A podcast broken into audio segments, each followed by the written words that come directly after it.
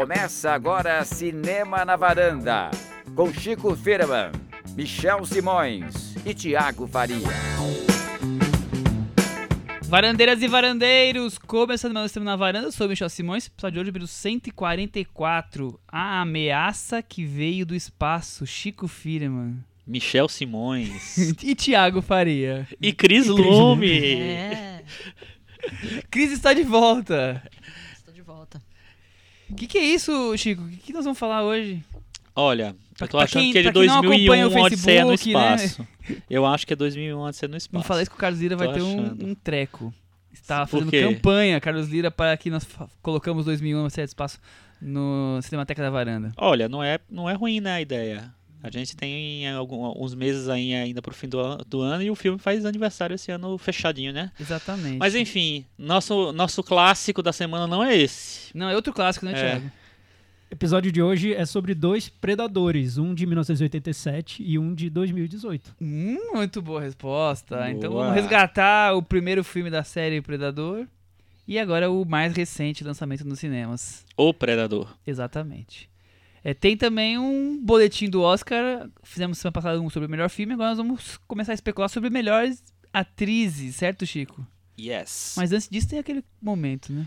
Cantinho do ouvinte. Com o Thiago Faria. Pois é, o Chico falou que vamos comentar sobre atrizes. O João Chiavo, um ouvinte nosso, ele gosta muito desses papos sobre festivais e especulações. Ele diz o seguinte: esse ano parece que será bem concorrido, com vários diretores jovens, bem talentosos, com filmes novos. É um assunto que me interessa muito, mas tenho dificuldade em encontrar fontes boas. Vocês poderiam recomendar os sites estrangeiros que vocês costumam entrar, Chico?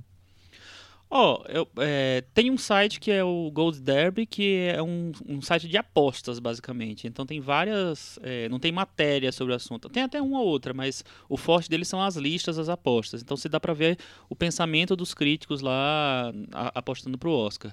É, eu acompanho muito o Awards Circuit, que também tem uma, uma- um acompanhamento diário, faz apostas diárias, faz matérias. Vejo o IndieWire, vejo o The, Play, The, Play- The Playlist. e. É, é, aí vejo várias outras coisas. Assim, Mas eu já, tá, já tentando... dá uma boa, boa ideia. Já. É, eu acho que esses daí você, você consegue ter uma. é, acompanhar bem o que tá acontecendo, o que tá rolando. O Leonardo Aquino deixou um comentário muito legal. Ele falou sobre os filmes da Netflix que a gente comentou na semana passada. A gente comentou sobre o Para Todos os Garotos que Amei e Sierra Burgess é, uma, loser. Falou o seguinte: quando a Netflix despeja suas novas produções, quase sempre me sinto na pista de dança de uma festa. A lógica dos filmes de algoritmo é a mesma do DJ. Se o povo tá curtindo, vamos dar mais do mesmo a ele.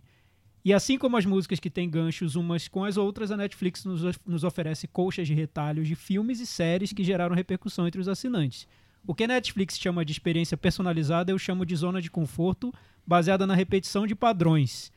Para quem quer apenas se entreter, e não há nada de errado nisso, pode até funcionar, mas se você quer um horizonte mais amplo, o catálogo vai deixar a desejar cedo ou tarde. Boa comparação com o DJ. Sem dúvida, uma boa comparação. Eu, eu, concordo com o Leonardo em muita coisa. A maioria dos filmes realmente ficam dentro desse mundo do, da zona de conforto, né? Mas acho que os filmes um pouco mais autorais vão, vão surgir agora, né? Mas, eh, mas eu, o que eu acho que ele reclama não é nem. eh, Também é o catálogo, o que tem no catálogo. Não, mas assim, falando das produções forma, da Netflix É, não, mas mesmo. assim, a forma como a, eh, a Netflix mostra pra vocês. É, pra você ter uma ideia, eu quando eu assinei a Netflix, ele pede mais ou menos filmes que têm a sua cara pra entender o que você tá pensando. Aí o que acontece? Botaram lá não sei quantos filmes pra eu tentar marcar. Não tinha nada que me interessasse, nada mesmo. Aí, eh, o que mais se aproximava, que aí eu fi- fiz a bobagem de colocar lá, foi Ninfomaníaca do Lars von Trier, que eu nem gosto muito. Mas como era Lars von Trier, eu imaginei, ah, vamos pegar filmes estrangeiros, vamos pegar filmes europeus e tal. O algoritmo só botou sacanagem. Só cara. botou sacanagem, exatamente. Tudo que tinha um Chico, peitinho aparecendo. Que, que caliente um sua conta da Netflix. É, é, o, o Chico é Demorou um Netflix pouco. pornô. O Chico no, no Recomendações ele vai passar a lista do que veio. X-Flix. X-Flix. Recomendações, aguardem Netflix. recomendações de hoje. O Chico É, vai passar a exato. lista É, dos filmes só da o Netflix hot, que estão Daqui lá a pouco a gente tem a lista É. do Chico do Fire Fireman, Fireman Flix. Olha! Só pode se É. ouvir depois das 10 da Exato. noite. Fireflix. Fireflix. Fireflix. Boa. Mas uma dica que eu acho legal pra você procurar coisas, porque tem coisas interessantes na Netflix, procura pelo nome do diretor, procura pelo, pelo é, o gênero de filme que você especificamente que você gosta, que aí você consegue achar. Legal, ele fez uma pergunta aqui pra você, Chico. Olha, sobre a corrida do Oscar, tem uma pergunta. Vocês acham que o Rami Malek, eu, nunca, eu não sei como pronunciar o nome dele, é o ator do Mr. Queen? Robot. Ah, é, que vai fazer o Rami, Freddie. Mercury. Rami Malek tem alguma Rami chance Malek. de estar entre os indicados a ator pelo papel de Freddie Mercury? Olha, Baseado apenas nos trailers que foram lançados, acho que é uma atuação que tem um perfil sempre presente entre os finalistas, aquela transformação quase imersiva e meio caricata, parecido com o Churchill do Gary Oldman. O Chico pode responder na semana que vem? Por que, posso. Michel, você tá Porque censurando? semana que vem vai ser o boletim do Oscar sobre o melhor ator. Ah, vai. eu- A gente vai falar que não vai estar nessa lista. Vamos responder Então vai, já. Chico. Não, mas só rapidinho, assim, vai- é, ele tá cotado por algumas pessoas, mas ninguém viu o filme ainda. O filme não tá pronto, não estreou, né? Não pa- passou em canto nenhum. Eu acho que tem chances por ser biografia, por ser um personagem muito famoso. Eu acho que os olhares vão estar voltados pra ele. Porém, é um filme do Brian Singer.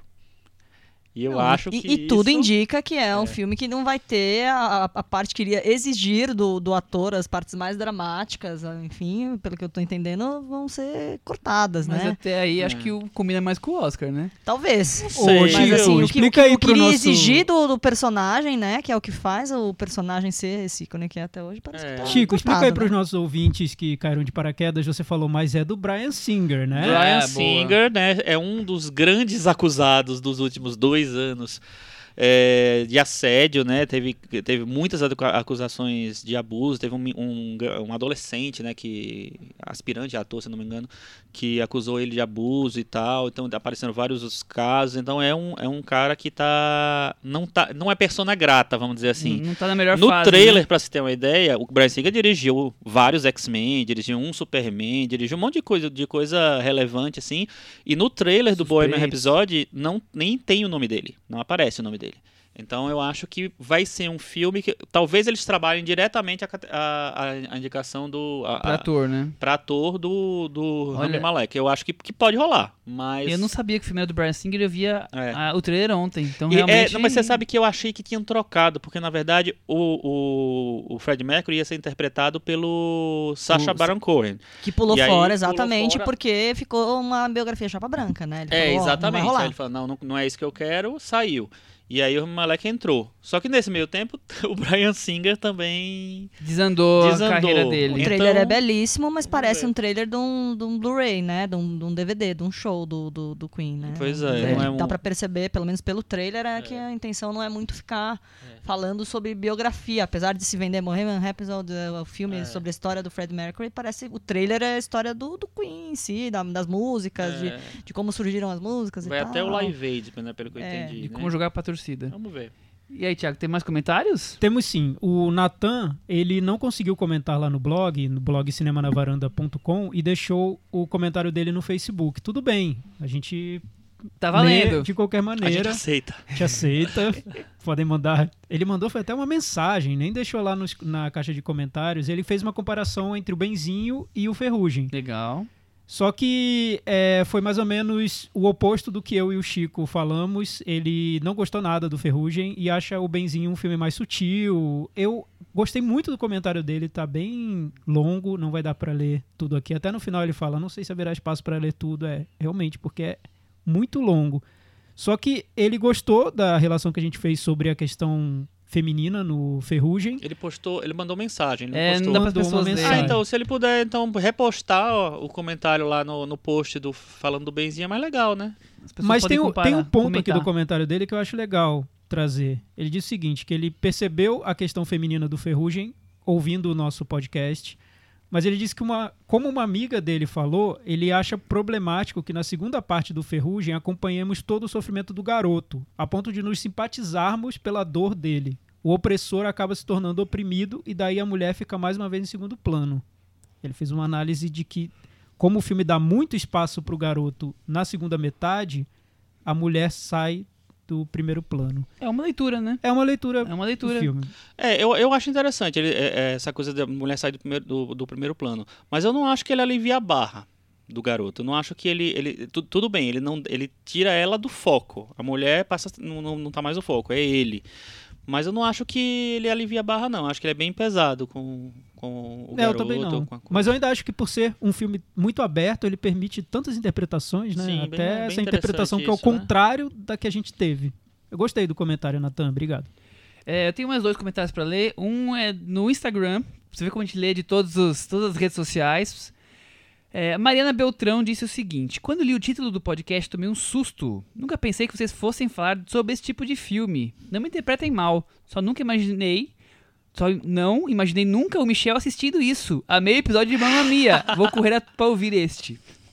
Obrigado, Mariana. A Ela falou sobre tudo. o episódio das comédias românticas da Netflix. É, exatamente. Tá bom. E a Clarice, que sempre manda a gente por e-mails, a Clarice Menezes, escreveu: Olá pessoal, muito bom episódio, o anterior.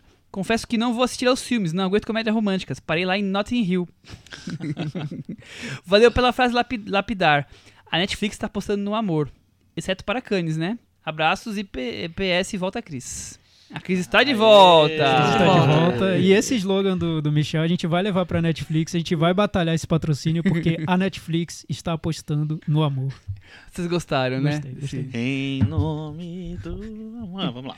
Já que você tá Esse can- foi o Cantinho do Ouvinte. Mandem comentários pro nosso blog cinemanavaranda.com. Essa semana a gente vai falar de Predador, Predadores, na verdade. Teremos um, um boletim do Oscar sobre o Oscar de melhor atriz. Então deixem comentários, participem. Lá no nosso blog pediram, a gente teve dois comentários pedindo que a gente falasse do filme The Tale, que passou lá na HBO. Tem versão em português do nome do Chamou o filme? conto. O Conto. Então a gente vai ver o filme e comentar na semana que vem. Exatamente. Semana que vem já estamos adiantando uma das pautas, o conto. Filme que passou em Sanders, a gente já tinha destacado, mas agora nós vamos assisti-lo Filme da HBO. exatamente. E aí, Chico, o que que tá rolando nesse, nessas expectativas pro Oscar aí de melhor atriz? Ah, vamos começar já com o Oscar de melhor atriz? Então tá.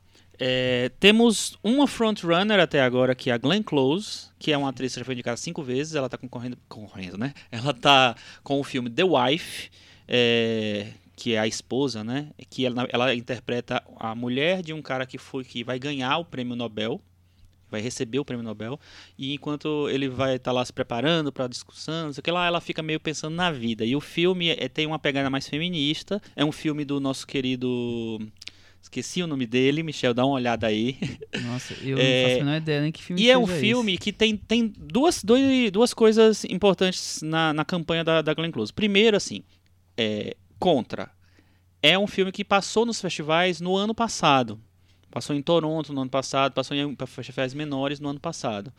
Então, pode ser que, é o, que não seja... É, é um diretor desconhecido, eu lembrei esse. agora. Bjorn Runde, não sei nem falar o nome dele. É, O ator é o Jonathan Price. isso, que faz o marido dela. É, Então, e- isso enfraquece um pouco a candidatura. Não é o Christian Slater? Não, é o Não, Jonathan é Price é o marido. Price. O, o Christian Slater é, é um, faz um outro personagem importante no filme. Ok. Sim, aí o fato de ter estreado no ano passado enfraquece um pouco a, a candidatura, mas ao mesmo tempo, é, a figura da Glenn Close, que é uma das grandes atrizes hollywoodianas do- dos últimos anos, que já foi indicada ao Oscar cinco vezes e nunca ganhou, já chegou perto, muito perto duas vezes, né, Atração Fatal e Alegações Perigosas e tal, é, tem deixado ela nas- em primeiro lugar em todas as listas. Então, é, me parece que vai ser um daqueles Oscars de vamos corrigir uma injustiça. É, a princípio tá assim. Só que tem os outros, né? Tem as, as outras, As no caso, né? aí, né? É, temos ali Olivia Colman, que tem um, pa- um papel super oscarizável, faz uma rainha no The Favorite, né, do Yorgos Lanthimos, que já ganhou agora o o- a Copa Volpe de melhor atriz no Festival de Veneza, então ela chega muito forte também, mas ela não tem um nome de Glenn Close, né? É, outra atriz que está muito cotada se chama Lady Gaga. Oh! Para alguns não é atriz, é cantora, mas ela, né, Tiago? Ela fala que é atriz. Sim, Chico, eu andei percebendo aí que a campanha que ela tá fazendo, a campanha bem prévia ao Oscar, é deixar claro que ela é uma atriz, que ela estudou para isso, que ela quer é, competir de igual para igual com as outras atrizes. Ela não é essa história de cantora tentando se aventurar no mundo das atrizes. Ela é uma atriz. Tá bom, Chico? Tá que virou convencido? cantora. Te Tá convenci? É uma atriz Não- que virou cantora, é isso. Me convenceu, mas eu não sei se ele vai convencer a academia, né? A academia tem uma resistência a, nessas a- a- as cantoras consagradas que, que, que tentam em- emplacar como atriz. A Madonna teve muito perto de, de uma indicação pro Oscar com a Evita, ganhou o Globo de Ouro tal. Eu, inclusive, inclusive, na época do Globo de Ouro, ela é, perguntaram para ela: Você vai ser indicada ao Oscar? Ela falou: Vou. Porque ela né, é muito confiante. não foi. Autoconfiança. Não foi. Courtney Love, no mesmo ano, estava cotada para o Oscar de melhor atriz coadjuvante, fez O Povo contra Larry Flynn. Também é uma boa interpretação, eu gosto. É, foi indicada para o Globo de Ouro. O Oscar, pff, Esquecida. então, Mas não a cara é... do Globo de Ouro, essas indicações. né? É, tem isso também. Eu aposto que a Lady Gaga vai estar no Globo de Ouro. No Oscar eu não sei ainda, mas É. no Globo de Não, Ouro. e a cara dela ganhar o Globo de Ouro, né? Dessa É, parte de, não, de eu- comédia eu- musical, até né? porque Tem a, tem a diferença na, as duas categorias. É, pro, é, enfim, pro Oscar, eu acho que a chance de ter indicada é grande, assim. Ela foi, foi elogiada, né? Tá, tá comentada. O filme tá muito elogiado. Agora perdeu um pouco a força porque surgiram outros filmes que estão mais comentados e tal, mas ainda está se elogiando muito. Agora, eu li mais de um texto que dizem que a, é, é, onde, onde as pessoas dizem que o personagem central e mais importante e, e melhor interpretado é o do Bradley Cooper.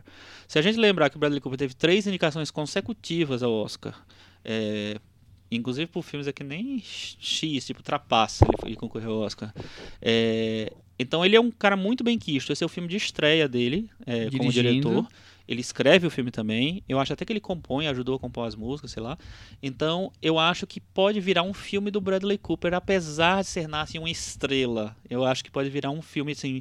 Ele no- te- teoricamente não é o favorito para direção e tal. Pode o prêmio de melhor ator pode concentrar todas as, as energias do filme, entendeu? É justo. Vamos ver o que, vamos que aguardar, acontece. Vamos aguardar. Quem mais? Melissa McCarthy. Melissa McCarthy. Can You Ever Forgive Me é o nome do filme. Ela faz uma biógrafa que é, teve um episódio meio, meio louco dela que mostrou ela era bem famosa e, e o filme tá é, dizem que ela tá muito bem, tá super elogiada. É, ela, assim, ela faz uma biógrafa que ela comete um, um Deslize? um deslize aí que é melhor não falar e depois vocês veem. E, enfim, o fato dela fazer um papel dramático, ela já foi indicada ao Oscar né, no Missão Madriana de Casamento, que não é uma indicação muito clássica, então já tá lá naquele panteão lá. E, enfim, agora essa virada dramática, o Oscar geralmente gosta. É, o, o Richard Grant tá com ela no filme, também tá cotado para ator coadjuvante, mas ela é a figura central. E aí, essas quatro s- aparecem em todas as São as listas, mais seriam fortes. as mais cotadas. Uhum. O- aí quem entraria na quinta Cadê a posição? Meryl Streep, Chico? Não tem esse ano. Cadê Fernanda Montenegro? É, essa aí pode ser que apareça. É, aí a quinta, a quinta, assim, tem várias que estão mini cotadas. Uma delas é um, um filme que não estreou ainda, que é o, o Widows, é, que é As Viúvas, que é do Steve McQueen, e a Viola Davis. É um filme de. meio filme de assalto. Não foi um super drama, bem recebido, assim. não.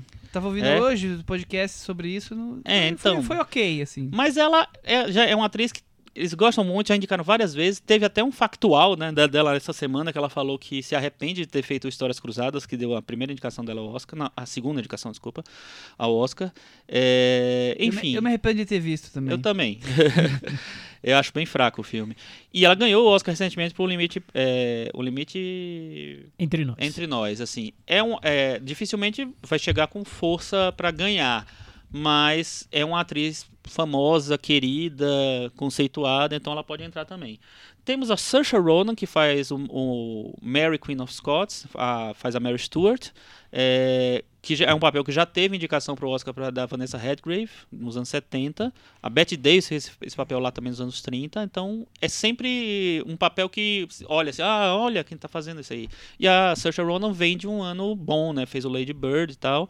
É, é uma atriz muito jovem, tem, acho que tem 23 anos, já foi indicada ao Oscar três vezes, então também pode ser lembrada. Só que o, é, o filme não passou em canto nenhum ainda, né? O, e, e não empolgou tanto ainda o trailer tal. A- As atenções foram mais pra coadjuvante que a. A menina do Aitonia, que eu esqueci o nome. Margot Robbie. Então, não tá tão, tão co- cotada aí. A Kiki Lane, que é a atriz do, do filme novo do Barry Jenkins, If Bill Street Could Talk, também é outra que pode papar essa última vaga, se realmente as quatro foram forem aquelas. Ela faz uma jovem grávida, né, o marido é preso, tem uma coisa de injustiça aí, então tem um drama racial, é importante, o filme foi elogiado, então pode ser que ela surja numa, na raspa do tacho aí. É, e temos a Toni Collette, né, por Hereditário, que é, Ah, pode pintar, né? Desde o começo do ano ela está muito elogiada, o filme con- continua ainda muito bem quisto, assim. Eu acho que com a, a quantidade de filmes que tem é, mais pop, né, que não vão poder estar na categoria de filme pop que não vai ter mais, é, que podem entrar na vaga de melhor filme, então Hereditário acho que não tem muita chance de entrar, apesar de algumas pessoas apostarem. Mas a, a Toni Collette é o tipo de, de pode virar uma indicação solitária ou então uma indicação principal desse filme. Me parece uma possibilidade. Tem a Nicole Kidman também por um filme chamado Destroyer.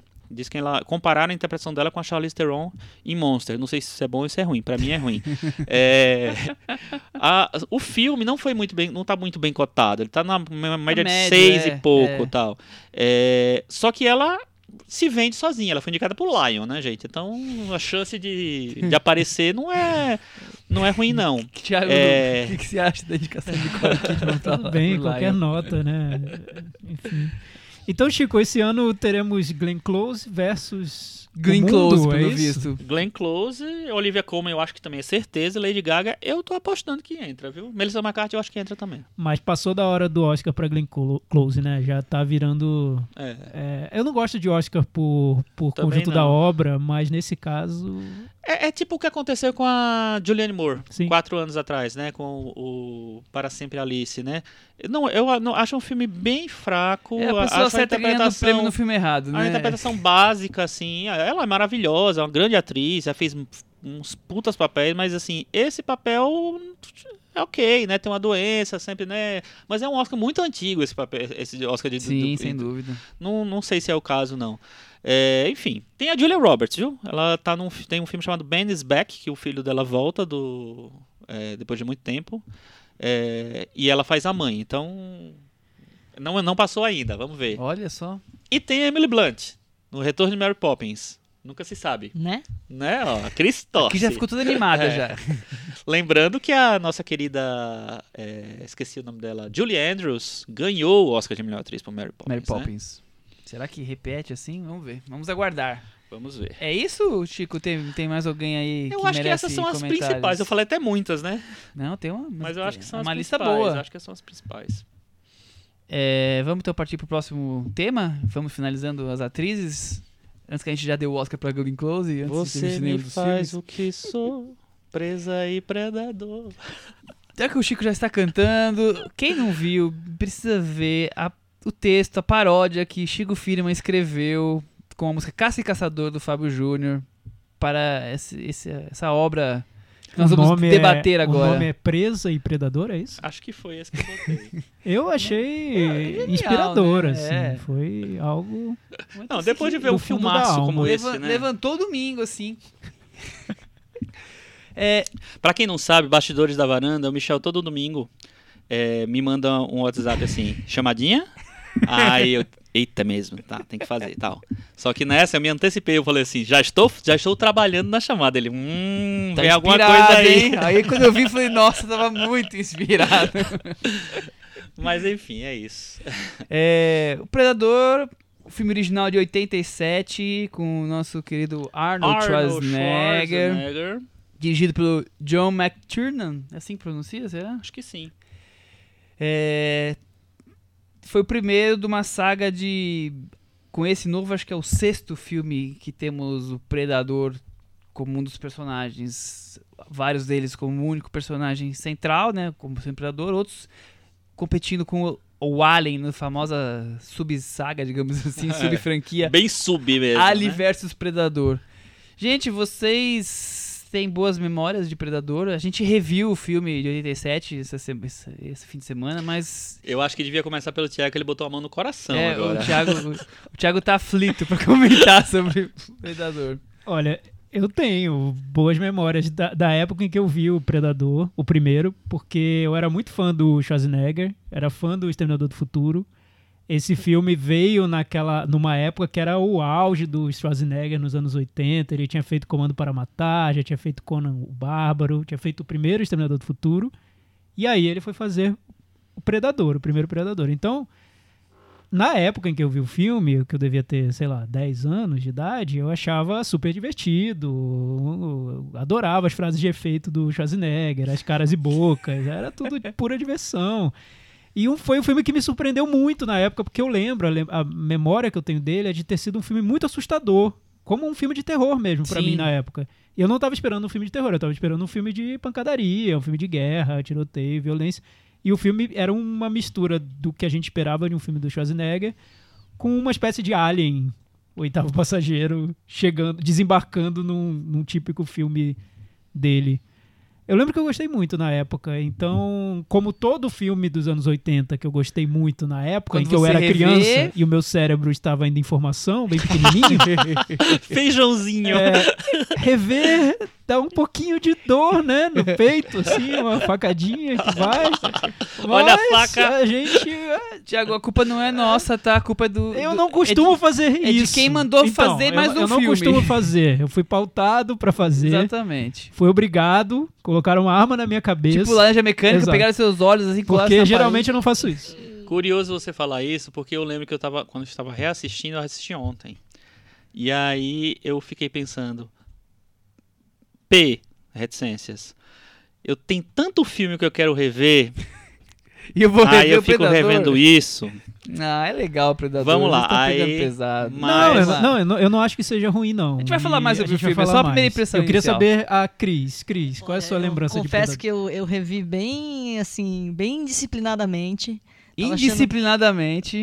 Pra dizer, para usar um termo, né, Carinhoso. carinhoso. Eu, eu tava achando uma chatice. Eu tava com uma má vontade vendo aquilo. E certeza que a única coisa boa era o Schwarzenegger, porque ele que dá o brilho pra coisa, aquele sotaque maluco, aquele... eu não tava nem aí pro Predador, eu só É queria ver a incrível Schwarzenegger, ver, cara. o, o- tentar Era entender o- de onde veio a fama do Schwarzenegger hoje é, é um mistério. Eu acho que pra geração Y deve ser um enigma. Um cara que não sabia nem falar direito, Exatamente. não sabia atuar definitivamente, só faz caras e bocas, é nível cigano Igor ali de interpretação.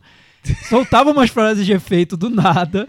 E, enfim, e era um fenômeno, né? Eu lembro, eu adorava. ícone, Nossa, eu era ícone. muito fã do Schwarzenegger. Chico continua a sua, sua saga. Não, mas eu vou voltar agora em 87, né? Quando Muito eu vi bem. o- pela primeira vez o Predador. Eu adorei quando eu vi.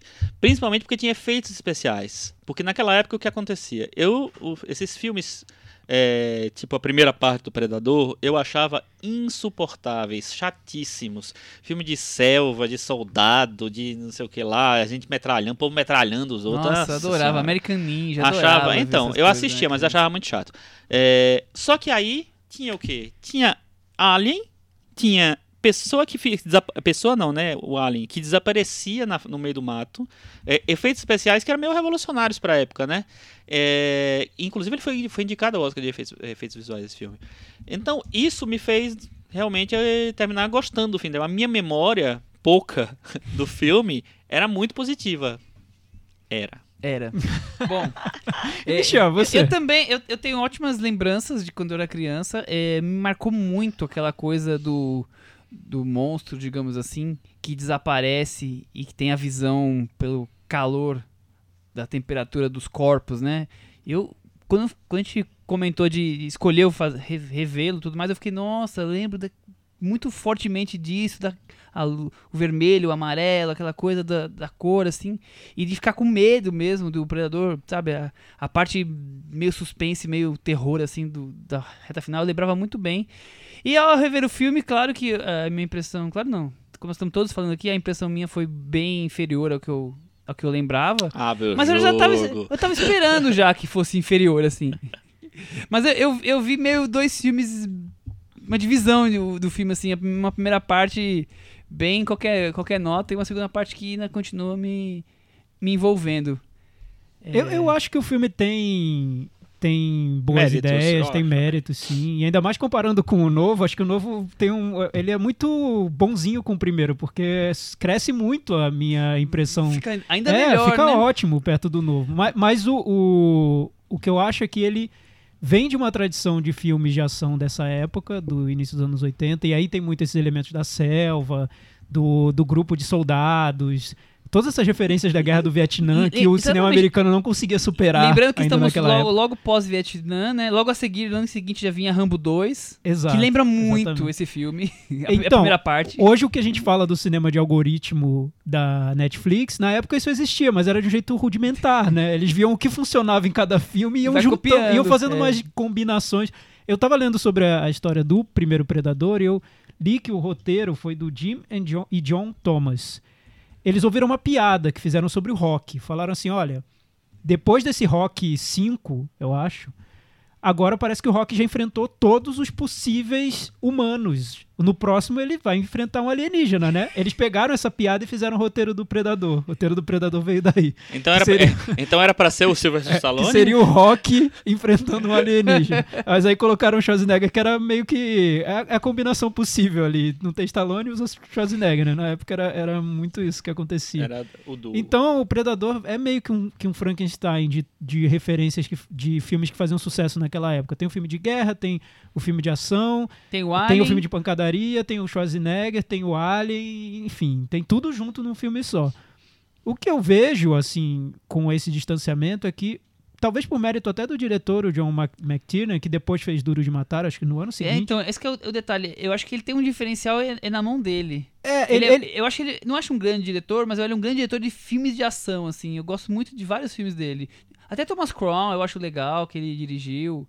Ele, ele tem um. Pelo menos um jeito que me agrada. eu acho que ele tenta. O que eu vi que ele consegue é tirar algum sentido desse projeto muito comercial. Que era um projeto. O projeto nasceu de um jeito muito comercial. O Joe Silver, produtor, ele queria fazer um filme B num formato de, de produção grande. Então é muito oportunista mesmo o Super. projeto.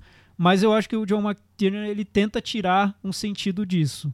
Tanto no, no momento da como ele coloca o- os soldados ali liderados pelo Schwarzenegger numa selva da América Central, é, com todo aquele poderio americano de chegar com um armamento explodir toda a selva e depois colocar esses soldados à mercê de uma força alienígena que, é, que eles não conseguem entender e que vão fazer deles é, presas muito fáceis, isso tem, tem uma, uma leitura política interessante. O John McTiernan ele, ele tenta tirar Alguma algo, coisa dali, algo é. da- dessa, Era o dessa segundo proposta. filme dele, tava no começo da carreira ainda. Pois é, e, e até chegar à segunda parte do filme, que é quando tudo fica mais sombrio, é, um pouco enlameado mesmo, e vira um jogo de gato e rato, que ele também tira o máximo de tensão que ele pode tirar daquela situação. Então, eu, eu acho que ele pegou um projeto muito comercialzão e fez um filme até digno, né? Digno, eu também acho. Fala, Chico, e você acha?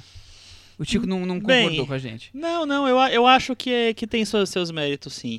Eu tava vendo aqui, na verdade, a, a piada é que só, só faltava é, combater o Rock, só faltava combater o ET, o extraterrestre. Nossa, o ET, do- o ET, ET, coitado. O ET. E o, o, quem estava originalmente escalado para viver o Predador era nosso querido Jean-Claude Van Damme, que foi demitido porque. Demitido não, não porque desistiram da ideia ele é muito porque ele é muito baixinho. E perto do Schwarzenegger ia, em- sumir. É. E a ideia é que ele usasse as, as artes marciais dele para para o personagem, mas mudaram de ideia, né? É isso.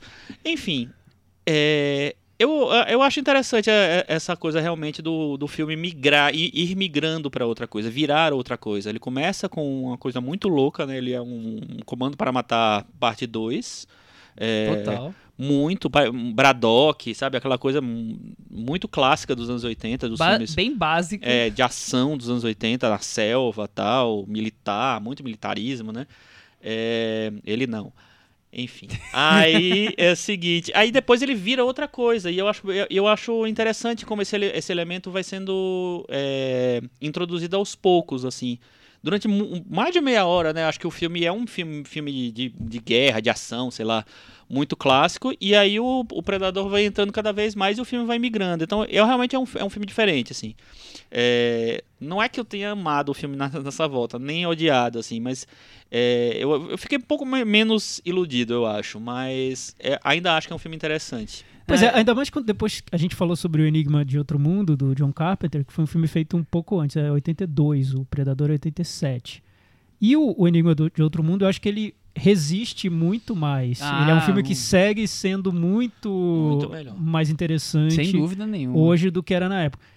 Já o Predador, eu acho que ele ficou datado em aspectos que são essenciais para que o filme funcione. Um deles é efeitos visuais. Os efeitos visuais hoje eu acho muito ruins. Principalmente quando o Predador vai se camuflar ali com a selva e aquela camuflagem, para mim, não funciona zero. Acho que só funciona mesmo quando se revela o Predador no final e você vê o, o rosto do, do monstro, e aí eu acho muito bom. Acho uma criatura muito bem feita, mas é só no finalzinho do filme. Antes eu acho que não funciona de jeito nenhum. Ainda mais quando ele tenta humanizar o personagem do alienígena.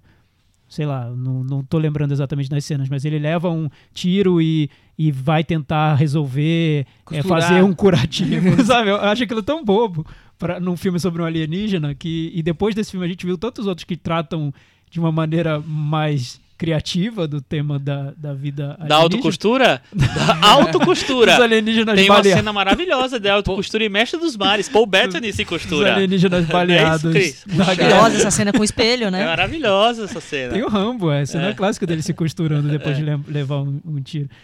Enfim, eu acho que nesse, nesse aspecto dos efeitos especiais, o filme datou terrivelmente. Imagina, pouco depois o James Cameron fez o Exterminador do Futuro 2, que foi revolucionário para efeito visual, então perto dele, Predador fica muito bonito na minha memória, mas quando eu revejo eu Mas- queria mas, Thiago- desver, porque na minha memória tá muito Mas, bom. mas, Mas, eu acho que Thiago- o forte é o suspense. Não, ma- mas o, o efeito especial eu acho que Eu fez acho. muito suce- sucesso. Ah, mas acho que não sentido resistiu. na época. Pode ser. Mas eu, eu, eu- eu- geralmente eu olho pra isso com olhos de. Daquela época. Sim, você É, tenta, passou, tenta né? se deslocar. É. né? Eu, Porque, não, vou, por eu não exemplo- vou fazer a piada que eu, que eu pensei quando ele tava se costurando. Por exemplo, o- os efeitos do, do Enigma do- de Outro Mundo também são super anacrônicos mesmo, mas hoje ficam interessantes, porque eles são tão diferentes dentro do filme. É um Então, boneco mas diferente. ali, é dife- é- ali são efeitos muito criativos, É, né? eu acho. Aquelas- eu acho aqueles bem garras, legal. aquelas- É, eu É. acho que funciona bem. Nesse eu não vi tanta criatividade, não. Eu vi Ah, uma coisa bem básica. mutilados, Eu digamos acho- assim, até, é. até um- quase gore né, pra um filme desse Ah, tipo. sim, é. É Outro elemento que tem no filme que eu esqueci de mencionar, entre tantos, é esse elemento do slasher. Que a gente É. falou sobre psicose. Sim. O Predador é um, um- um vilão de filme de terror, né? Ele vai matando Total. um a é. um os personagens Sim. do filme. E, e era uma época do cinema que lidando com a ultraviolência, que é a violência explodindo na tela de um jeito que hoje a gente vê, mas não com tanto de uma maneira tão explícita. O- é. hoje espirra mais sangue. Antes ficava um pouco mais. é, essa violência ficava um pouco mais, sei lá, crua. É. Acho que essa é a diferença. Hoje espirra mais sangue na tela e acha que isso é. E hoje se tempera muito com o humor. A gente vai comparar É. com o novo e eu acho que é, é interessante que você compara duas épocas, como isso é feito, era feito e como hoje é visto. É bem diferente, eu acho. Exatamente. Bom, eu parei com o Predador aí.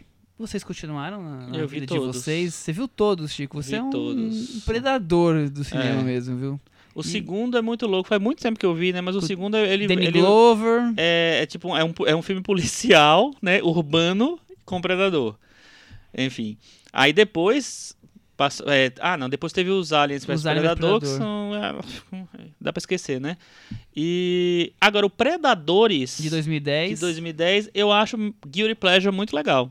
Acho bem legal, divertido de assistir. É com Adrian Brody. É com o Adrian Brody. Eu é. acho uma. Eu a acho... Cris quase se animou a assistir, depois ela pensou bem, Ah, não. Cris, esse vale a pena. Tem a Alicia Bra Alice Braga, Alice né? Braga, é verdade, não lembrava mais.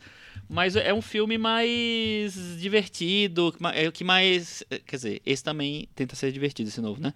É, mas ele se leva menos a sério e tem. E ao mesmo tempo tem um investimento na, no, no- no suspense e tal. Então acho que é- ele funciona melhor do que um certo filme que a gente vai falar agora. Não, sei, não vou, posso falar, cara. É, é é, mas, mas antes de falar sobre esse novo, eu queria só voltar um pouco ao, ao primeiro, porque como ele foi um filme que marcou a infância de muita gente, a minha entre elas, ele ficou como um filme muito importante para muita gente. estigma, sim. Sim, não só para quem viveu a época quando criança, mas também para uma geração, a gente já falou sobre essa geração algumas vezes, que começou a valorizar muito filmes comerciais dos anos 80 e filmes que tinham essa proposta de, de lidar com gêneros que eram considerados gêneros baratos, gêneros de, de filme B.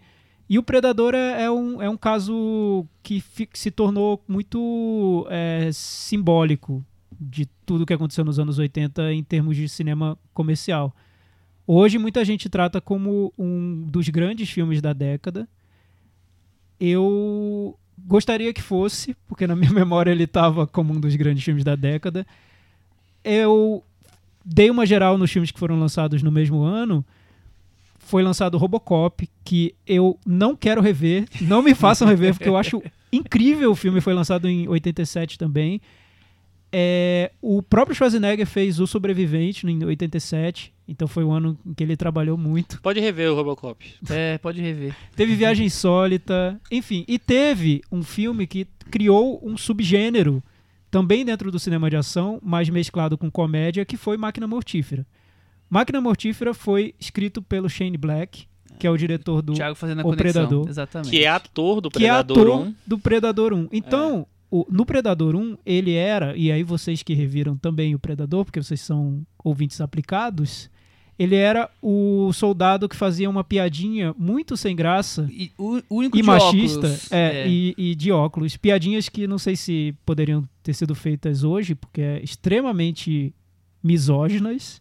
é. Ele é o Shane Black, então o Shane Black foi ator do Predador, foi roteirista do Máquina Mortífera, tudo no mesmo ano.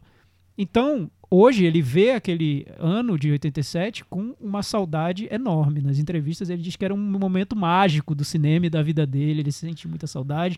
Então, quando ele recebeu o convite para fazer O Predador, para ele foi ir a um Sonho, parque né? de diversão, né? Voltar à melhor época da vida As dele. origens que era a melhor época da vida dele. Depois de Máquina Mortífera, ele ainda escreveu Último Grande Herói.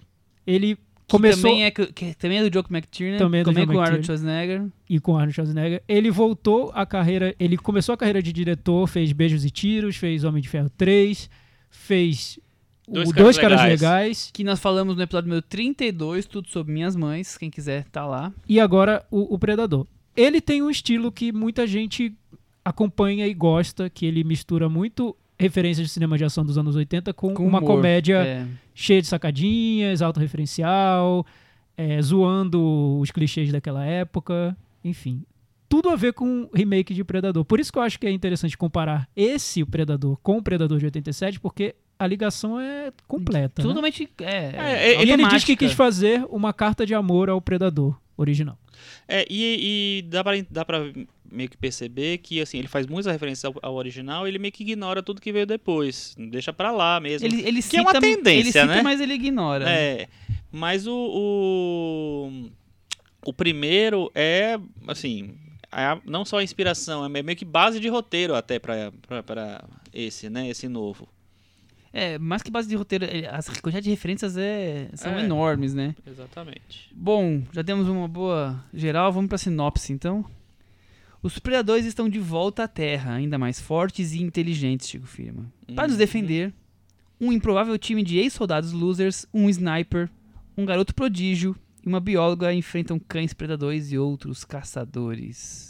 Gente, o Predachorro é um negócio, né, gente? Predadog. O que é isso? Predachorro, por que, que não chama Predachorros no episódio de hoje? Gente, quando eu vi, eu disse assim, não, não, não, não, não, não dá, não dá. O episódio de hoje será Alien versus Predachorros. Eu acho, eu acho que a gente tem que mudar o nome agora. Nossa, velho, olha, Sensacional.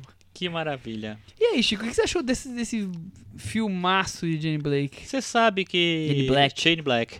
Você sa- eu- sabe que, ao contrário de quase todas as pessoas do universo, eu gosto do Homem de Ferro 3. É, Já começou assim. É. Já começou quebrando Começou paradigmas, assim, né? Eu acho, eu, eu gosto, eu acho muito legal o que, o que ele faz com o personagem do Ben Kingsley, que é o Mandarim, que é tipo assim, ele vira de cabeça pra baixo o personagem dos, dos quadrinhos. Acontece, é, acusaram ele inclusive de como é que chama quando embranquece o personagem? Que o personagem é oriental nos quadrinhos, aí dá, enfim, dá uma, uma roubada aí. Eu gosto, do- acho, acho legal, acho divertido e tal. Então eu fui tranquilo pra esse, assim. Eu não sou tão fã. O Thiago gosta mais do que eu, acho, do Dois Caras Legais, né? Não, Você não não, gosta Chico. muito, não? Você tá esquecendo do episódio que a gente gravou. Eu não lembro. Eu vou tentar buscar aqui na minha Busca, memória. aqui. busca, vou, busca, Vou fazer busca. Uma, uma regressão, enfim. Ah, A gente comentou que o cinema do Shane Black, apesar de ser bem intencionado e ter Aham. coisas interessantes, ele, pra gente... é apático? é pra- pra- tanto pra mim Aham. quanto pra você, a gente achava muito chato. Ah, então é isso. Então a gente- Não, mas o Homem de Ferro 3 eu gosto. Ele caiu da varanda, tá? tá, o dois... é, Os não. caras legais. Então, assim, Vai, eu ser bom porque eu vou tentar É, racionalizar isso é porque é o seguinte. nesse, nesse dia de hoje. É, eu, O Shane eu continuo Black- não, não conseguindo gostar dos filmes dele até agora, mas segue o É, jogo. o Beijos e Tiros eu vi recentemente, eu, vi, nunca tinha visto, eu achei fraco. Muita gente gosta, né? Eu achei fraco. O, o Homem de Ferro 3 eu gosto. E o, o Dois Caras Legais eu acho assim, simpático. Acho simpático, mas eu não acho que ele nunca consegue. Pra mim, Pre- o, é, o Predador é tipo o pior filme dele. O pior, eu acho assim. Ele, primeiro, ele não se decide se ele quer fazer um filme de ação ou, um ou uma comédia. E quando ele quer fazer uma comédia, que é, é parece que toma mais conta do, do, do, das- é, do filme do que a, a ação em si, eu acho que ele faz uma comédia muito ruim. Muito. Acho tudo muito jocoso. É, é- é- tudo que vocês falam do, do universo Marvel, eu acho que ele pega tudo isso e, e, sei lá, ele- eleva a níveis, sei lá, o- catastróficos. Tirou as palavras da minha boca. Chico, eu ele tô, fez um, um, um alien do. um predador do, do- da Marvel. eu tô ouvindo uma certa crítica ao humor Marvel. Não, você tô- você tá ouvindo uma, é, uma validação é, de, uma, de uma metástase do.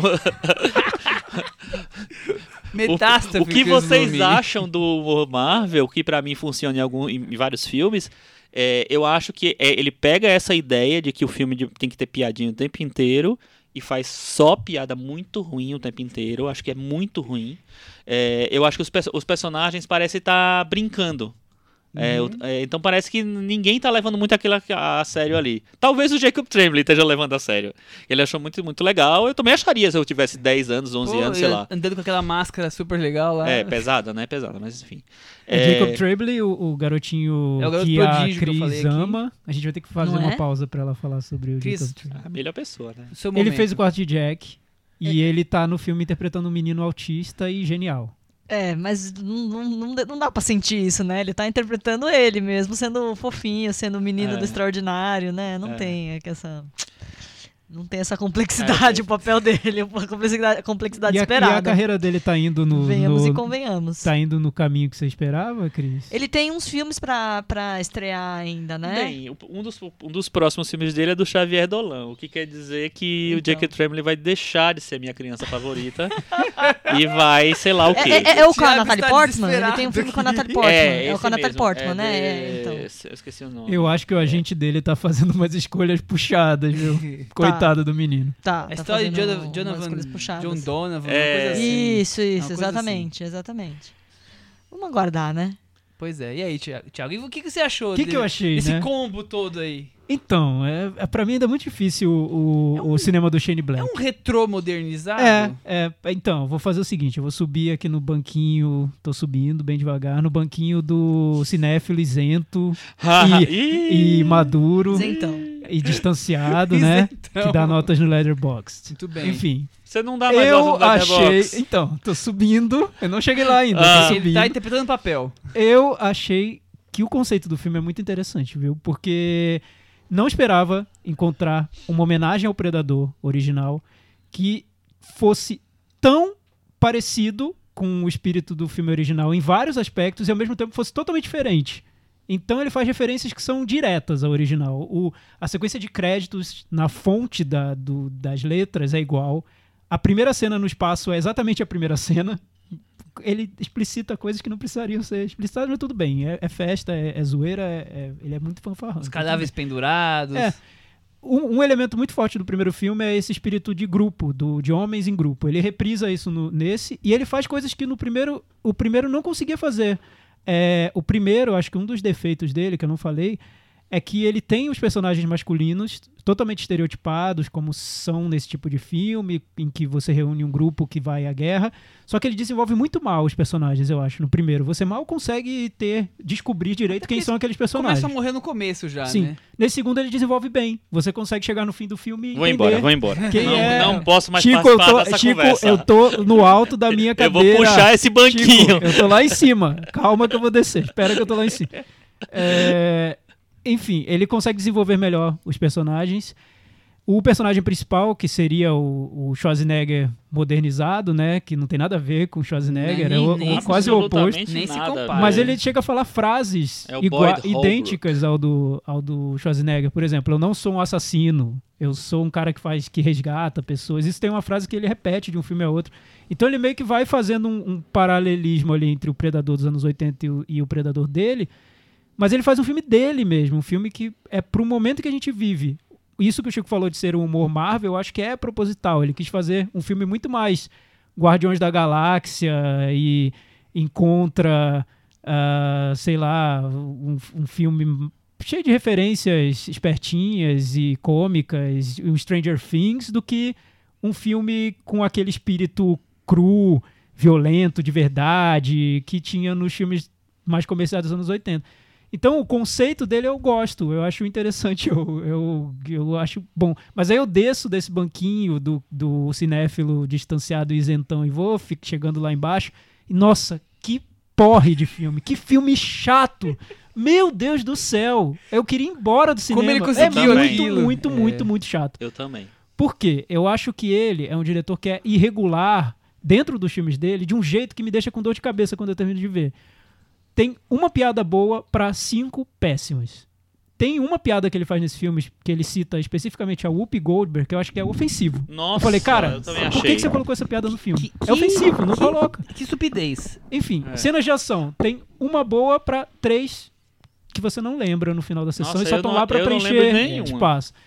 Então ele vai oscilando de ideias boas a ideias péssimas, até chegar no final ele entregar um, um, um sei lá, uma maçaroca de coisas e ideias que ele resolve pela metade, eu não consigo gostar. Eu entendo o apelo, porque ele tem ele, ele tem essa esse ele tenta tornar tudo pessoal, ele tenta levar tudo pro universo dele. Ele tem esse espírito meio vulgar de, de brincar muito com os filmes que ele tá fazendo, mas nossa, puxado. viu? É um porre, né? É um Então, eu acho porre. que esse espírito vulgar, eu acho que ele, ele funciona muito melhor nos outros filmes. Eu acho eles mais bem, mais bem acabados. Esse eu não acho, não. Eu, eu acho esse, ele é aquele, aquele tipo de roteiro em que a piada ocupa tanto espaço que você não consegue desenvolver direito a, a narrativa mesmo, sabe? Eu acho tudo muito raso. Acho que o, a, eu, não, eu não concordo com você no negócio da definição dos personagens, não. Acho os personagens péssimos. A Olivia Munn, que ela, eu, assisti ela Os muito no... dos amigos, eu É, acho que estão bem definidos. Assisti ela né? muito no, no The Newsroom, que nem é bom, mas eu assisti, enfim. É, eu acho que ela é uma personagem horrível, assim, porque assim, primeiro assim que você não consegue entender. Ela é uma bióloga, só que de repente ela vira uma heroína de ação. Não, é, é Não está da lá. Tomb Raider, né? Assim, É, mas do- do nada, Do assim. nada, é. É, e aí. Do nada no comecinho, Tem uma cena que eu acho a coisa mais gratuita do mundo, que é, que é aquela a cena em que o predador desperta lá no laboratório, né, e sai lá coisando e ela vai fugir. E aí ela chega, ela tem que passar pelo detector de, eh, sei lá, pelo, pelo negócio que dá, faz uma varredura no corpo e ela precisa tirar a roupa. Aí eu assim, ah, meu Deus, vamos, vamos botar a menina pelada no filme só pra... E no final, eles, ele constrói a cena de uma maneira que não tem nenhum sentido ela ter tirado a roupa ali, não tem nenhum, não, não, não se viu pra nada, e nem mostrou nada também, se fosse a intenção. Então, é tão gratuito, é tão absurdo, assim, não, pra que existe aquela cena, Tem- sabe? Ela, ela faz uma referência a isso, né? Ela fala assim: ah, a gente tem que estar. não pode estar. tem que se mostrar meio exposto pra ele. E depois não, não tem porquê, né? Ninguém, Não ninguém usa porquê. isso depois, É, né? Pra não, é tentar. completamente Parece um bando de coisa. cacareca que ele tentou juntar pra fazer uma É. garrafa e É. ficou um cacareco maior ainda. O aqui. É personagem- porque não- ele não se define muito como Por comédia. nada, porque é. poderia ter sido uma comédia mesmo, né? Uma comédia de ação e Rasgada, pronto. Não, pra mim ele uma- quer isso. É, Mas eu ele não não consegue, quero, eu não acho. Se Eu acho os personagens- de Ferro e não conseguiu É. menos com dois caras legais, aqui agora ele desanda E de esse vez. efeito da, de, de se era. Se ele. Eu não sei se ele tá buscando isso, mas se ele. A intenção era criar alguma tensão com os predadores no filme. Não eu acho tem. que fracassou Não tem. enorme Não tem nenhuma. Porque eu não consegui Porque, sentir nada. ó, no primeiro, por exemplo, o, é, o predador é quase um grande mistério. Ele é- é- também tem aquela coisa, você vai revelar quem é aquele personagem, o que é aquele personagem. Então, isso é uma coisa que se constrói muito no primeiro, realmente, tem. É, nesse, você já parte do princípio que todo mundo já conhece o Predador, não precisa apresentar nada, mas ao mesmo tempo você não cria nenhum, nenhum tipo de suspense válido. A primeira cena de suspense, de, de coisa assim com é, do, do- dos seres aliens com a- os humanos, é, é quando aparece o Predachorro lá. Mano, assim, aí a primeira cena tá o menino sozinho, você, pô, você podia criar uma puta cena com um predador gigante lá e o menino pequeno e tal. Aí você bota um cachorro que parece saído do. Eu adoro, John Carter.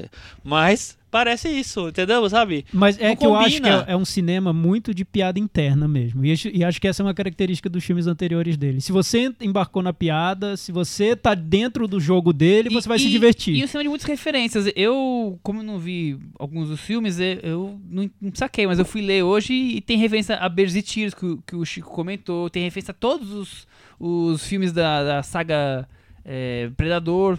Alien tem não sei o que, você vê. Tem vários easter eggs espalhados. Mas dentro disso tudo é essa grande tentativa de fazer humor, que é uma bobageira, com essas, essa falta de qualquer assinatura assim de uma marca que, os, que as cenas fiquem fortes pra você. É, Você vai talvez a assinatura de tudo. talvez tenha, Não, né? eu Porque errei eu acho que dá pra Não você ver- assinatura, mas é, assim, você vai esquecer. Tudo que você vê, você vai É. quase esquecer. Então, eu acho que a- não, é, não, não sei se é assinatura. Eu É, acho que ele trabalha com os palavra mesmos. Não, mas assim, eu, eu concordo com você. Eu acho que ele trabalha com os mesmos elementos de sempre. Só que dessa vez, se nos outros não era tão sólido o resultado, nesse eu acho que é completamente líquido. Sei lá, eu acho. To- é, nada funciona. Pra mim não funciona o humor. Pra mim não funciona as cenas de ação. Não funciona o trabalho dos personagens. Pra mim a narrativa é qualquer coisa, entendeu?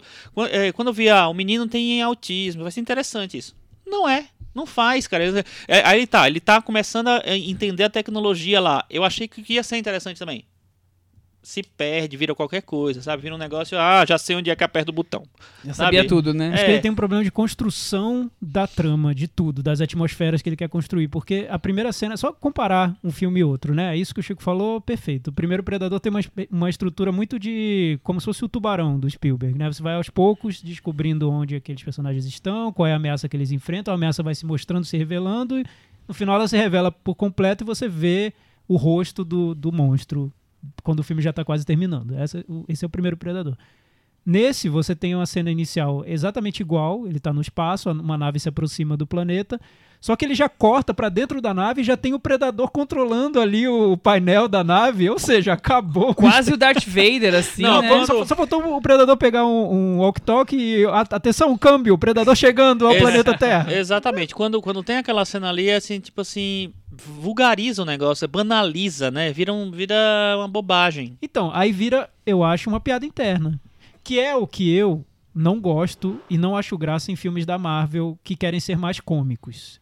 Porque eu sinto que é uma festa, que tá todo mundo se divertindo e eu não fui convidado, eu tô ali olhando, não consigo entender qual é a graça e nem consigo saber por onde entrar. Chegou sabe? como namorado da, da pessoa que é amiga daquela galera e aí você tá meio perdido. É, então esse filme me deixou. Foi bom o Chico ter sentido isso, porque agora, Chico, você sabe como eu me sinto no Guardiões da Galáxia, olha só. Não, entendi, mas, mas o, o que eu quero dizer também é o seguinte, assim, eu acho que, independentemente de gostar de entrar no, no, no humor, eu acho que no Guardiões da Galáxia as coisas são mais amarradas, são mais sólidas, você tem uma construção melhor, a piada tá, é, te- tem, é colocada num momento mais certo, sabe? Tem, e tem um, um timing melhor. Eu acho que nem se comparam É. os filmes. Agora, nesse filme, eu acho ele tudo jogado, assim, e é um amontoado de piada absurdo, assim, é acaba uma, já começa outra, mais outra, mais outra, mais outra. Aquela cena lá do, do dos caras do grupo, né, no, no ônibus, eu queria explodir aquele ônibus, sabe? Eu- Porque, assim, é a- muito... Todas as cenas com esse grupo, eu tinha certeza que em algum momento ia aparecer, né, Cris? O Didi com o extintor. Foi em algum momento Que o Didi com o extintor vai aparecer nessa Gente, seria mais por que, que não chamaram o. Didi? Não é? Ia ser uma, uma ideia maravilhosa. Aquela no avião, então eu tinha certeza absoluta. A cena do Jacob Tremblay usando a, a máscara do, da armadura lá do Predador no Halloween, eu achei que tem seu charme, eu achei engraçadinha. Não engraçada de cair na risada, mas Não, engraçadinha. de- Mas depois que eu fui ler que o Shane Black queria com aquela cena recuperar o senso de encantamento do contatos imediatos do terceiro grau. E aí eu achei eu, Nossa. aí eu achei engraçado, porque é muita falta de noção, né? Não Não, total. Eu fico com a impressão que ele, quando ele escreveu Máquina Mortífera e quando ele participou do primeiro Predador, ele deve ter tido várias ideias de piadinhas. Ele escreveu no caderninho. E quando agora, quando chamaram ele, ele falou: Ah, eu tenho um caderninho na casa dos meus pais. ó- E aí ele foi lá com as piadinhas dos anos 80 e não viu que não faz mais. Que não fazia graça naquela época, agora pior ainda. Então, mas assim, eu acho, por exemplo, que o Máquina Mortífera é um filme que eu gosto bastante. Acho bem legal, acho divertido, acho que as piadas são mais bem colocadas, gente. Eu acho que é, da maneira como ele faz no, no- no- nesse Predador novo, Ah, eu mas acho... o Máquina Mortífera então. O Máquina Mortífera é que eu tenho uma lembrança muito vaga e não me peçam pra rever, pelo amor de Deus. Mas é, ele, ele tem um ponto de partida muito sólido, né? Ah, Um- sim. A dois policiais que não se. É... é, é muito simples e funciona como comédia. Dois policiais que não tem nada a ver um com o outro tem que trabalhar juntos. Ponto. Sim, é. é. E, e bem-vindo a todo E aí- um gênero de cinema que É. se abriu a partir daí. Mas é, É, porque é nesse- muito simples, É, né? nesse Predador você fica meio confuso, né? Primeiro, no começo você fica achando, ah, então vai ter essa coisa da, da bióloga, não é bem isso. Ah, tem essa coisa do pai, do filho, não, ma- também. Tem essa coisa do, do grupo de amigos, uma coisa esquadrão classe A, sei lá, né? Todo mundo meio errado, né? também, também. E aí vai juntando e vai perdendo foco, né? E aí, vamos pra onde? Ah, tem o Predador? Não, tem o pre Predachorro, tem o, o, o Predador Blaster ali, né? Megazord Predador transforma. Mega, É, Predador Megazord. Megazord, Predador Megazord. E aí, como faz? Não, não dá. Ô, ô, Cris, mas é, vamos, vamos acalmar com o humor Mas- e falar, falar sério agora. Ah. Porque além dessa bagunça toda e dessas piadas que a gente já falou aqui, que são algumas até ofensivas, teve um, um escândalo ali com a cena que foi cortada, né? Que teve um caso. É, teve uma, teve, parece que teve uma cena que o, o Shane Black colocou um ator que é amigo dele pra, pra fazer. E a- a- ele interagia com a. Era uma cena que tinha a participação da Olivia Moon. E aí ela descobriu que esse ator tinha E, um. e ti- tinha algum, algum tom pejorativo sexual. É, e aí descobriu que esse ator tinha uma, uma acusação de, de assédio. Tinha que sair da cadeia. E, é, e aí ela Nossa. pediu pra que fosse cortada essa cena, e aí foi uma, uma queda de braço entre ela e o, e o diretor, e ficou um clima meio polêmico. O estúdio optou por cortar a cena. É, então, eu, eu quero chegar nisso? Com tudo que tá acontecendo com, com essa questão é, do, do- da sexualidade, da, da mulher e tudo mais, o Shane Black acha que pode, nesse, altura do campeonato, colocar uma cena com um cara que acabou de sair da prisão por, por um crime E sexual. fora tudo, e né? fazer O uma papel cena- dela é bem uma cômodo, piadinha né? Eu não tosca. gosto, assim, da É, participação dela. Tem e, aquela, e o engraçado né? é, que, é que eu queria até puxar. do quarto. Eu queria puxar isso agora pra Horrível gente, pra gente discutir, que é comparar o, primeiro com esse nessas questões que tem a ver com representatividade, gênero. Porque nesse novo, apesar dessa sensibilidade brucutu do Shane Black, Brucutu, que vem muito dos boa. anos 80, é, o filme em si, o projeto, eu acho que ele tenta, ele tenta resolver alguns problemas que filmes dos anos 80 de ação tinham. Sim, ele tenta Você tem personagens femininas supostamente mais Fortes. fortes. Você tem um herói que é um menino autista, então tem uma Tem a representatividade mãe, até a mãe do menino autista que, que É, tem, tem suas falas. sim. Não quer dizer que sejam boas, mas tem suas falas. O, o- o grupo de, de homens ali, de amigos, eles são, é, são meio marginalizados na sociedade, são excluídos, não são os, os machos alfa que a gente viu no, O no grupo tinha primeiro Predador. potencial, né? Mas é que a coisa Não, descamba, acho que não tinha potencial que não aquele grupo Eu ali. também acho que Mas o que vocês acham? Funciona? Porque pra mim, sinceramente, me pareceu oportunista. Porque eu vi essa tentativa de atualizar o discurso do predador pra que soasse mais é, lacrador, em vez de predador, o lacrador. É, mas ao mesmo tempo tem um subtexto ali do filme que me incomoda. Eu acho que é tudo muito forçado e eu vejo no diretor uma sensibilidade ainda muito. Uma sensibilidade Uma à moda antiga. É. é. Não sei se vocês perceberam isso, como vocês viram, comparando um filme e outro. Chico, o Chico não quer nem comentar. Não, o Thiago, olha, eu, eu a- entendo é, que eu acho que ele deu realmente mais espaço para um, uma personagem feminina, por exemplo. É, eu acho que ele teve essa preocupação. Só que Mas acho que mim, as, ideias- as ideias não deu em nada. Não funcionam. Não Que deu. tem uma não personagem funciona. feminina no primeiro e ela é, É bem coadjuvante Carrilho, é. feminina de filme de ação, E né? que essa, a bióloga também me lembra bastante a quantidade de falas que uma tem que outra não, tem. não, Eu- é bem Eu diferente, acho que Michel. tem mais essa, mas ela. É bem diferente. Ela, ela tem várias cenas que ela é a protagonista. No Mas é- começo, mas é- por exemplo. con- não, concordo, mas assim. São, é um personagem marcante, é uma personagem que. Não, marcante já não é. Não nada, assim. Mas assim é, e não é culpa Nesse dela. filme, eu acho que ninguém é marcante. É, é, Chico, o Chico já, já jogou, o filme já tá lá, na, lá debaixo da varanda. acho que esse é o eu ponto. não dei minha o, nota ainda. A minha nota vai ser o boa. personagem do. do o, o mocinho central, ele é um personagem marcante? Não, Ele é não, um- não. é Eu, um- eu acho que fa- falta um um coadjuvante. falta um astro, né? Eu Falta achei um ele astro. tão É. marcante quanto no Narcos. Igualzinho. É, ele, é-. Ele é o, o principal no Narcos, né? Tão marcante quanto no É, Narcos. exatamente. Teria Então. que, ser, teria que ser um astro do porte de um The Rock, né? Pra substituir o- o Talvez, talvez, talvez. Exatamente. E aí o The Rock funcionaria, porque acho que ele combina essa coisa do humor e do, e do filme de ação. Thiago, você acabou de quase salvar Eu tô, o filme. tô, tô É, criando um Não, filme aqui. exatamente. eu acho que seria bem melhor. essa- eu essa eu proposta. voto no The Rock. Se bem que ele não tem salvo os últimos É, mas, filmes mas talvez ele tenha recusado o papel porque ele não gostou do filme. que O filme é muito errado, né? Eu acho que É, não tem eu muita a- salvação pra esse roteiro. Não, É, também acho que não, não. eu acho que É. tinha que reescrever, repensar em tudo, assim. Eu acho interessante a, a, a ideia de é, pegar de novo o personagem, é, de... O personagem, não, a ideia, o, Até porque o é universo, o não é uma sequência tardia, né? É- Ele continua, né? Tá aí. Não, é 4, tardia no 5 anos, sentido- 8 anos, tem um, tem um filme novo, né? Não, porque o Alien vs Predador, na verdade, não tem nada a ver. É tipo uma coisa mais oportunista do universo. Vamos fazer Sim. o quê? Tamo é, não, não tem mais franquia do Alien, naquela época não tinha. É, não tem mais franquia do Predador. Vamos juntar os Precisamos dois. ganhar dinheiro, vamos fazer. Aí fizeram uma coisa, qualquer coisa, entendeu? Beleza. É porque pra mim a, a franquia é Predador 1, Predador 2, acabou. Aí o Predadores, quando volta, assim, acho que a tentativa de re- ressuscitar a franquia, eu, e ele vai pelo lado de Guilty Pleasure, vejam, é, é, é divertido, é legal. É muito melhor que esse, tem nem comparação. Então, aí eu acho que, beleza, mas aí eles não, não, não continuaram por algum motivo. Eu não sei por que voltaram agora, de repente volta do nada, assim. Mas eu não, eu não vejo como uma franquia, sabe? De, de verdade, assim, que está acontecendo mesmo, que. Não é Velozes e. Furiosos 7 e 8, Não, né? não, Não, é não essa é. lógica. Eu acho que é tipo assim, não temos o que fazer agora, podemos fazer o quê? Ah, vamos fazer um É a remake Fox do querendo ganhar dinheiro. Pode ser. É uma propriedade da. da Estreou Fox, em primeiro nos Estados Unidos, é. né? Mas assim, e não lida foi com essa coisa da nada- nostalgia, não tem É, como, né? não, tem toda uma claro. geração que. É, um- que- é um personagem muito marcante, É. né? É. Se bem que a sessão que eu fui tava vazia. Ah, e outra coisa, eu não gostei nada do, do visual do Predadorzão novo. É, o, o Predachorro nem falo. Mas assim, eu achei preguiçoso, sabe? Eu achei meio. meio. Como filme, né? No geral, como filme. Chris, você foi cortar o cabelo que nem o dele, assim? com- Dreads? Vamos ver, né? O E que, que será que Só- o Pigodo achou do, da Não, piada, é, hein? Eu, Nossa, sinceramente, eu me senti mal. E olha que eu, sinceramente, Aquilo acho foi que o é- cúmulo. um filme que quer ser tão, né, quer ser tão atual, É. quer, quer, quer ter uma diversidade Não, ali de personagens, não, não, não cola muito. Não, e eu, eu acho que tem alguns atores interessantes que ele joga lá que desperdiça completamente. O próprio Jacob, acho que é um, um ator menino que tem um puta potencial, mas não é totalmente jogado.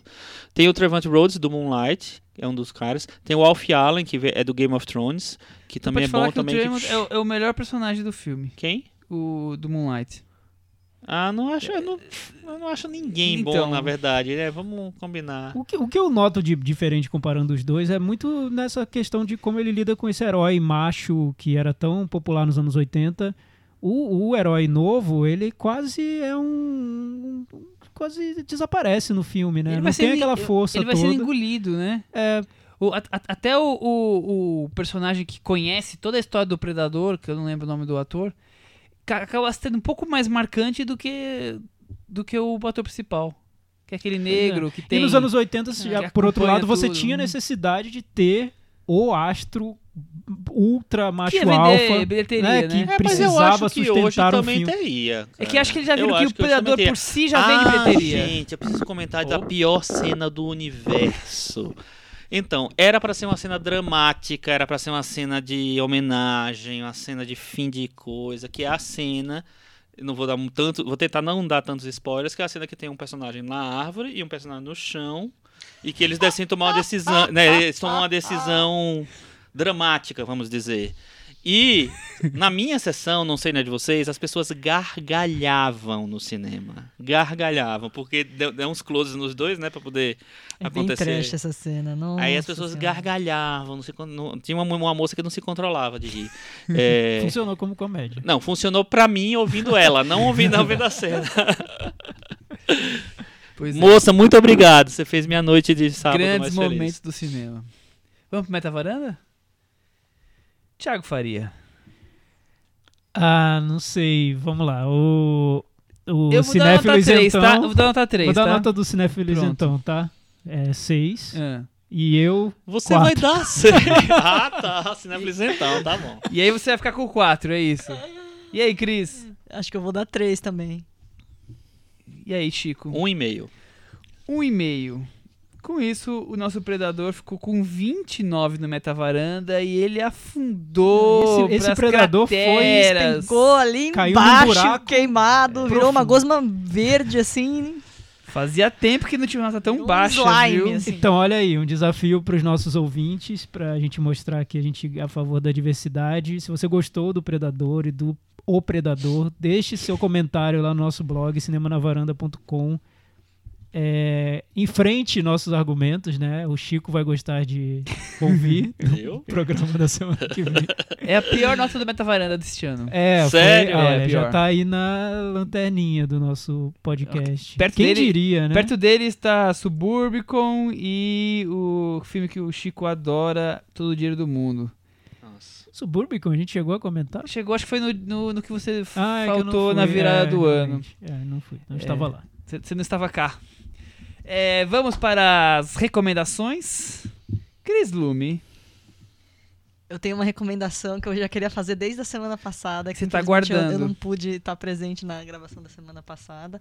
Caiu na Netflix um filme que eu tava esperando há dois anos para assistir, por pura preguiça de, de, enfim, de procurar no submundo na internet, né? Então eu fiquei esperando de, de maneira legal poder assisti-lo finalmente caiu na Netflix, que é Popstar. Como é que é o título em, Nunca- em português? Ne- Never Stop, Never Stopping é o título em inglês. Acho que é alguma coisa, não sei o que, sem limites. Realmente o filme não tem muitos limites. é, um, é um mockumentary do, do pessoal do Southern Night Live, Popstar Sem Parar, Sem É, Limites. isso que eu falar. Que é um, é um, é um grupo que, que se formou dentro do Saturday Night Live, que é meio que uma banda. Eles são responsáveis pelas paródias. São- eles são liderados pelo Andy Samberg, é um trio. E eles sempre fazem as paródias musicais. Eles têm paródias muito famosas, como Dick in a Box, com Justin Timberlake. E tem uma outra paródia maravilhosa, que confiram no YouTube, que é um, Jack Sparrow, com a participação do Michael Bolton, que aliás também tem participação no Popstar. E o Popstar nada mais é não é um reality show da Globo, nada mais é que uma história que, protagonizada pelo Andy Samberg de um cara que saiu de um grupo, que era um, que era um trio, que era o Style Boys, e que se torna meio que um Justin Timberlake, que inclusive faz uma participação, porque afinal é um mockumentary ele tem como um um papel. mordomo, um garçom. Exatamente, uma é, o- é o chefe de cozinha da turnê assim. Isso, chefe de do cozinha. Connor For Real, que é o personagem do Andy Samberg. E aí é um cara, é um ególatra que, enfim, quer se tornar o maior popstar do mundo, mas que acaba percebendo que acaba não se tocando que ele tá passando dos limites. E é muito bom, porque são várias, são vários artistas falando dando depoimento, falsos depoimentos sobre ele, assim, de, de todos os calibres, tipo Ringo Starr, participação do Adam Levine, do próprio Justin Timberlake. E aí são aquelas, aquelas piadas com trocentas referências por segundo, tí- típicas do Saturday Night Live. E acho que a mais, uma das que eu mais gosto, eu já contei pro Chico, quando ele fala assim, mas isso aí foi muito longo, durou 10 segundos, é um terço da viagem para Marte. E aí alguém fala, cara, o nome da banda é só o nome da banda, 30 Seconds to Mars. E, então, tem outras piadas nesse nível. E é, a gente é, é, é muito bom, gente. É hilário. Se vocês pes... é, tem, que, tem que ficar pausando para entender algumas referências, assim, mas tem, tem Arcade Fire de, de participando, tem, tem tudo que vocês imaginarem. É excelente. Popstar, quatro estrelas. É Ficou na varanda, né, Cris? Esse Ficou ficou. na varanda. É ficou quatro na varanda, estrelas, demais. Thiago, você que. Não, você não vou que- comentar. Deixa pra lá. Deixa, ouçam a Cris, a Cris sabe. E, e sua recomendação? Então, falando vou ainda no terreno da Netflix, porque como diz o Michel, o amor, a Netflix Apostou no apostou amor. no amor. Apostou no Tá. amor. Então, é, air. e eu tô num caso de amor com a Netflix essa semana, porque ela trouxe duas das minhas séries preferidas em novas temporadas. No mesmo dia. No mesmo dia. Foi assim, um choque de Thiago não amor. da, da telinha no fim Choque de de semana. emoção. Uma eu vou deixar pra falar na semana que vem, porque eu só vi um episódio, o American Vandal, tá na segunda temporada. E a outra é o BoJack Horseman, vocês já sabem, eu já falei sobre ela aqui. Tá na quinta temporada, eu já acabei, vi, sei lá, metade da temporada de uma vez só. Muito boa, tá? Mantiveram o nível das outras temporadas. E o que eu achei legal nesse caso é que o BoJack Horseman, ele tá numa fase que ele tá fazendo uma série policial, o personagem que é uma série policial Filbert. bem dark, é, bem séria, soturna. Muito estilo séries da HBO. Então, eu lembro que teve um, um ouvinte que perguntou, Thiago, que que você, não sei se ele falou, Thiago Varandeiros, o que, que vocês acharam da série Sharp Objects com a Amy Adams? Então, ouvinte, acho que foi o Leonardo. Então, ouvinte, veja o primeiro episódio do BoJack Horseman, quinta temporada, é o que eu achei. Estou achando Sharp Objects. Aquela série pretensiosa, dark, né, que quer chegar ao fundo da nossa alma e tal. Então, o BoJack Horseman tá tirando sarro desse estilo de série de TV, mas também tratando de vários outros assuntos muito desconfortáveis, como ele Eu- consegue Eu, sempre eu tratar. também, eu, já, eu vi quase metade, eu vi os cinco primeiros episódios já.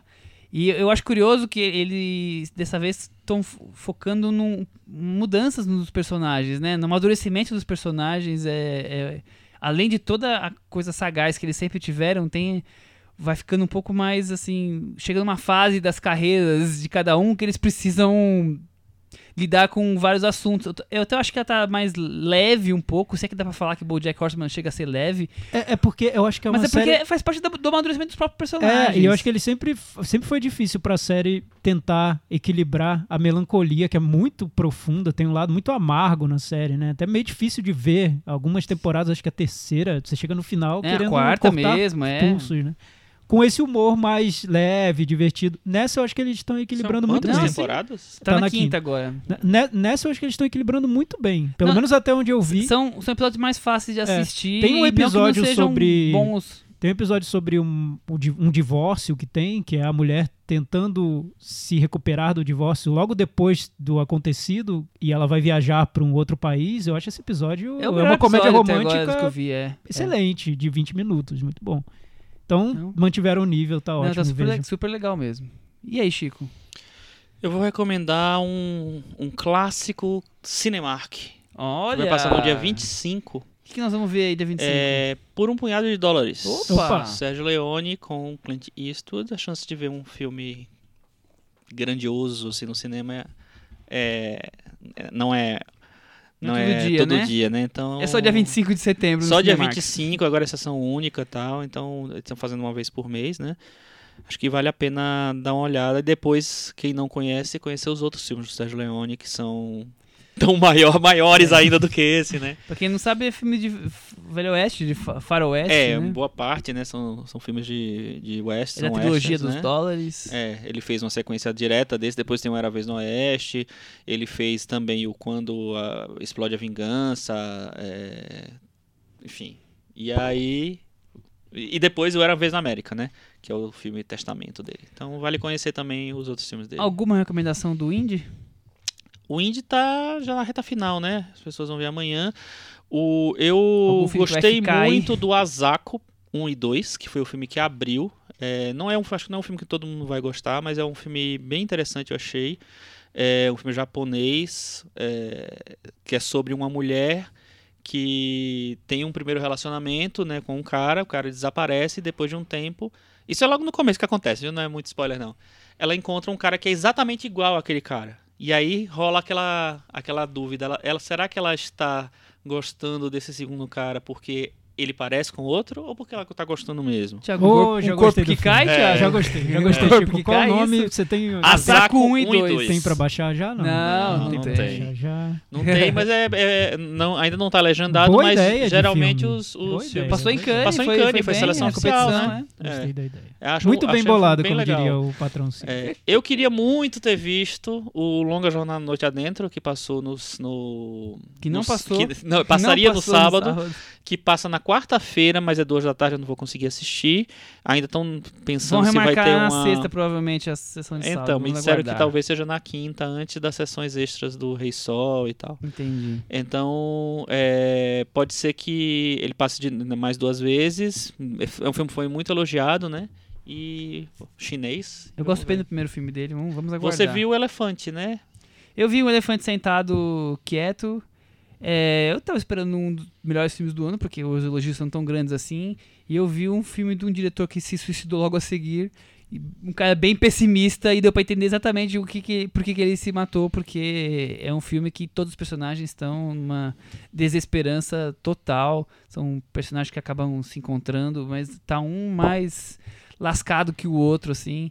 Eu, eu achei o filme bom, bonito, mas eu acho que exagera um pouco no tragédia pouca é bobagem. Esse gênero que você tanto gosta, né? É, Michel? eu acho que dali tá, tá meio exagerado. É, N- não então, tem ninguém eu- do mundo, naquele mundo, que consegue se safar, sabe? Eu falei um rapidamente pouco sobre o, o Sharp Objects, falando do BoJack Horseman.